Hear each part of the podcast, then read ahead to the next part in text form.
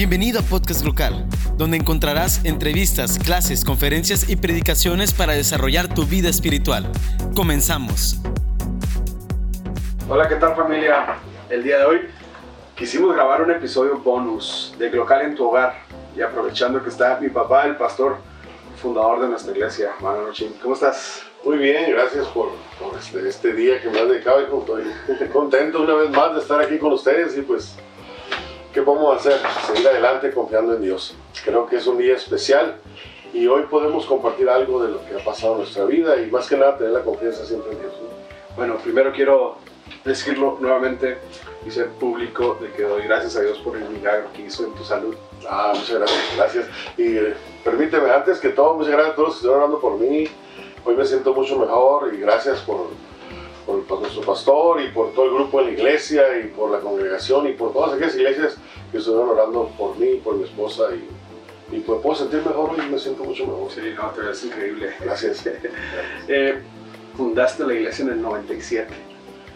2 de noviembre de 1997, ya llovió, ¿no? y este, años de experiencia y hoy aprendemos de la experiencia que tú tienes y la sabiduría que Dios te ha dado. Y en este momento estamos enfrentándonos a un desafío, no solamente a nivel ciudad, estado, país, sino a nivel mundial.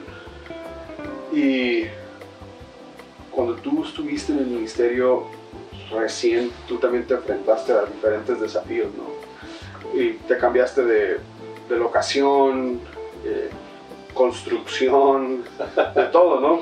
Entonces, este, ¿Cómo, cómo, tú afrontaste esos desafíos? Y, cómo Dios te ha ayudado o nos ha ayudado a través del tiempo y a través de los años. Bueno, pues tienes razón cuando empezamos. Este, no fue fácil porque conocer a Dios de una forma como un miembro de una iglesia es muy diferente a ser pastor. Pero a través del tiempo yo he mirado que cada momento de nuestra vida no ha sido fácil. Lo único que sí reconozco es que Dios siempre nos ha ayudado. Ah, no es la primera vez que hay problemas tal vez de, salud como hoy en día que son un poco graves, pero yo puedo darme cuenta que el proceso de nuestra vida como pastores eh, hubo movimientos de iglesia, pero movimientos de, de, locación y de cambio de nombres, lo que Lo único que a mí me gustó y hasta la fecha estoy contento es de que un grupo de personas me acuerdo mucho que teníamos un texto que se llamaba No temáis manada pequeña, porque... Porque literal éramos manada pequeña. Éramos muy pocos, entonces, entonces hace cuenta que compramos un de leche para todos y nos sobraba medio. pero, pero hace cuenta que empieza a crecer la iglesia y yo me empiezo a preocupar porque, pues decía, ¿qué vamos a hacer con la gente? O sea, está entrando más gente, ¿qué vamos a hacer? Y cuando nos cambiamos a otra ubicación un poco más grande, yo cuando ya estábamos en medio del, cambio, este, yo le decía a Dios, Dios, ya no quiero ir allí, porque uno de los temores que yo tenía es que fuera persona a salir de nuestra iglesia y no pudiéramos platicar con ellos, no pudiéramos conocerlos. Y ahí es donde se me hacía difícil. Que se perdiera el, sentido de hermandad. Exacto. Uf, qué, qué, qué, desafío acabas de plantear. Porque pues ahorita estamos literal haciendo iglesia en línea. Sí. Y las iglesias alrededor del país y del continente estamos aprendiendo esto, ¿no? Entonces, debemos, ¿cómo, ¿cómo pudiéramos continuar con el sentido de hermandad a pesar que no nos podemos ver o congregar o estar en un mismo lugar todos? ¿Cómo, cómo pudiéramos seguir siendo unidos. unidos. Bueno, es que lo que pasa que yo veo que cuando Dios, en, la manada esa que éramos, los, los, que éramos, éramos pocos, empezaron a conocer a Dios y empezaron a visitar y una transformación. Yo me acuerdo mucho que hay, hay unas personas, unas hermanas en la iglesia que iban a nuestra casa y nos compartían la palabra. Entonces hoy, hoy que, que en la iglesia tenemos conexiones, pues tratamos de tener un compañerismo, uh, conocernos, abrazarnos y estar en momentos difíciles. Es difícil una iglesia cuando crece porque bajita la mano ya no estás con toda la gente, quisiera estar con todos. Sí, y está, sí, está difícil, no está fácil, pero hay un grupo en nuestra iglesia que yo veo que ama la obra, y aman, eh, se aman unos a otros. Y, y, no es una iglesia, no es un club, es, es, un, es como un hogar. Una familia. Una familia, exacto. Y esa familia te lleva a que tengas cargo, necesidad o te al pendiente si alguien está enfermo. Pues ya, ya hoy tenemos las redes más fácil, ¿no? Sí. Pero, pero sí hace falta el contacto. Entonces, nos encanta como trabajan ustedes, como trabajamos ahora, porque hay contactos en los hogares, salen a comer y, se me hace muy padre esa convivencia. Eso espero que nunca se acabe. Pero si empezamos a acostumbrarnos a ser nosotros, lo podríamos hacer. Sí, porque ahorita pudiéramos decir que estamos juntos, pero no estamos cerca físicamente, pero podemos seguir estando cerca, ¿no? Y algo muy importante que, que siempre hemos, es, como parte de la cultura de nuestra iglesia, es ser intencional.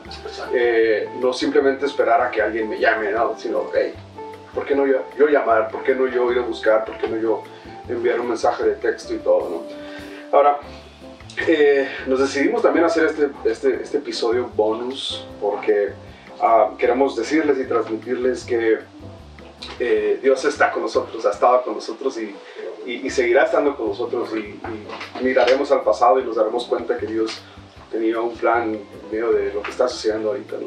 Hace, hace varios años, cuatro o cinco, no recuerdo exactamente, eh, tú me impulsaste, ¿no? Y me, me empujabas al ruedo y yo quería alejarme, ¿no?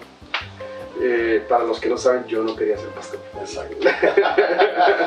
ni tampoco quería predicar, ni nada de eso. Yo tenía un mundo totalmente diferente. Pero bueno, esa es otra conversación. Hacemos después otro, otro episodio diferente.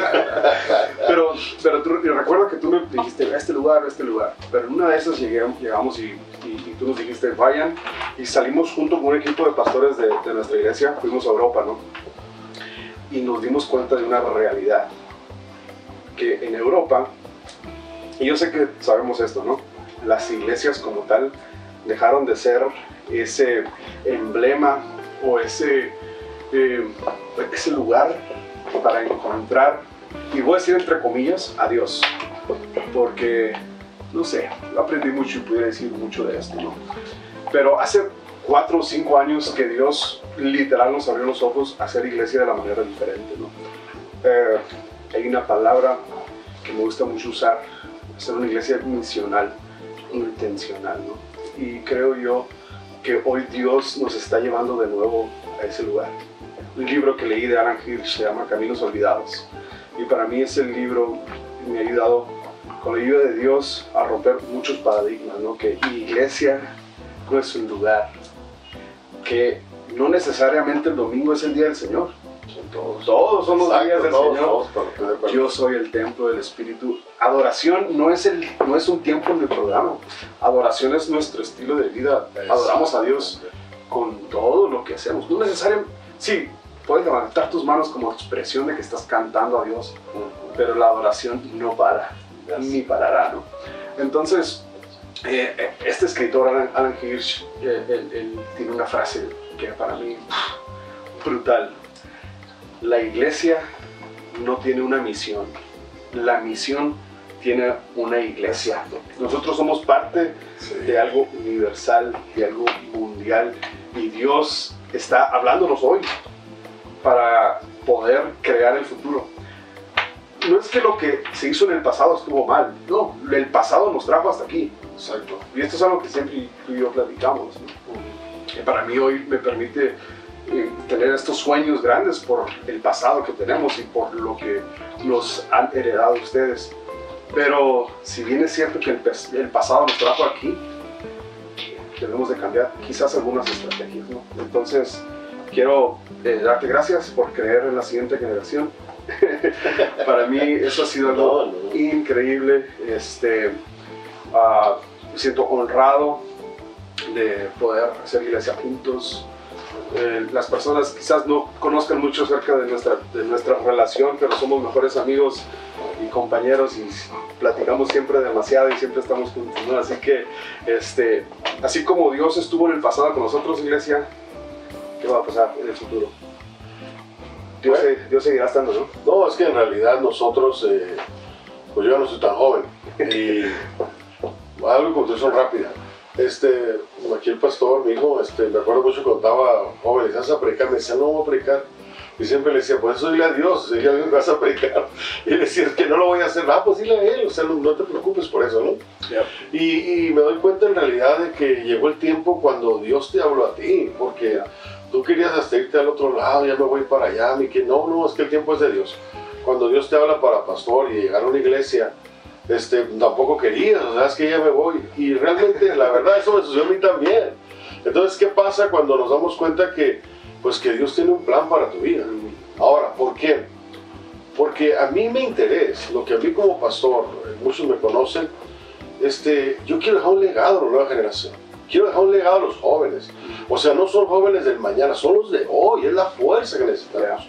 Entonces, esa fuerza yo la quiero dejar, inclusive te he dejado la iglesia, ahora tú eres el pastor principal de nuestra congregación.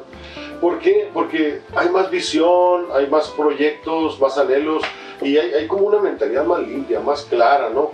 Y no quiero ofender a nadie de los que me están oyendo, pastores, pero, pero se me hace padre y he mirado una diferencia en nuestra congregación de cómo las cosas, eh, la juventud tiene tanta fuerza y, y creo que estoy feliz y mi deseo es que, que, usted, que los demás que me ven, los jóvenes de nuestra congregación, sean mejores que nosotros. Es mi anhelo, es mi deseo. ¿Por qué?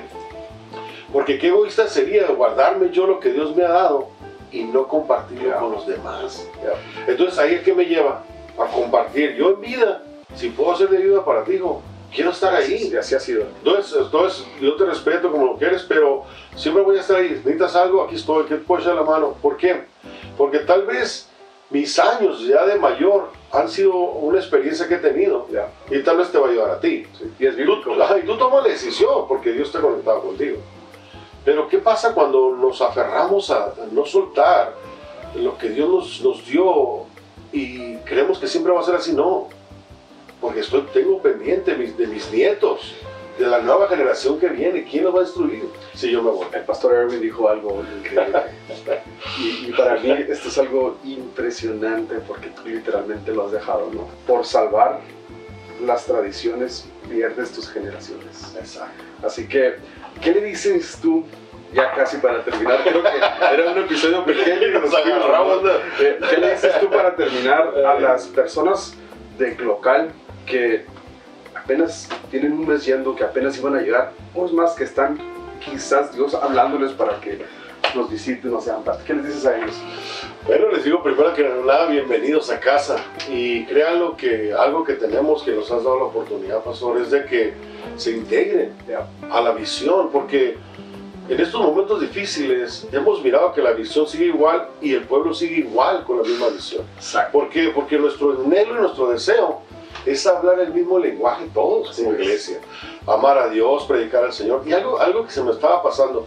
Ahorita que dijiste de la iglesia al templo, para mí creo que, que la iglesia tiene que salir afuera, Ujú. tiene que compartir afuera. ¿Sabes que nunca fui fuera de la iglesia? ¿Sabes que a mí a veces me toca compartir en, en- en las comandancias, en las delegaciones? Ahí llevo la iglesia, yo soy el que llevo la iglesia a los lugares. De hecho, ¿Sí me explico lo que te digo? de hecho te he visto más feliz a veces dando un plato de comida a alguien que, no, vive- que vive en la calle que predicando en un púlpito. Es que me encanta salir, ¿no? Y aparte me encanta hablar para los que me conocen. Pero ¿sabes qué se me hace padre? ¿Cómo irán si no hay quien les predique? Entonces, la gente tal vez que no tiene, pero tiene una necesidad de un alimento, se lo puedes dar y el día de mañana tendrán hambre. Sí. Pero cuando tú le das la palabra y un alimento, nunca se les olvida. Así es, así es. Así que si tú te acabas de llegar a nuestra iglesia, te estás queriendo, Dios te está diciendo, ve, los brazos y las puertas abiertas y locales es una casa para todos. Va a ser increíble, sé que el día que nos visites eh, va a ser Dios un, un, un cambio en tu corazón de una manera increíble. Gracias, te quiero, pa. Yo también te quiero. Y me da mucho gusto que estés bien y pronto nos vamos de nuevo a las carreras y a seguirla pasando bien. Así que gracias por su atención, sigamos conectados, local en tu hogar. Así que sigan orando por nosotros, pero sabemos que Dios está con nosotros, por eso es que estamos confiados en Él. Bendiciones. Muchas bendiciones, gracias.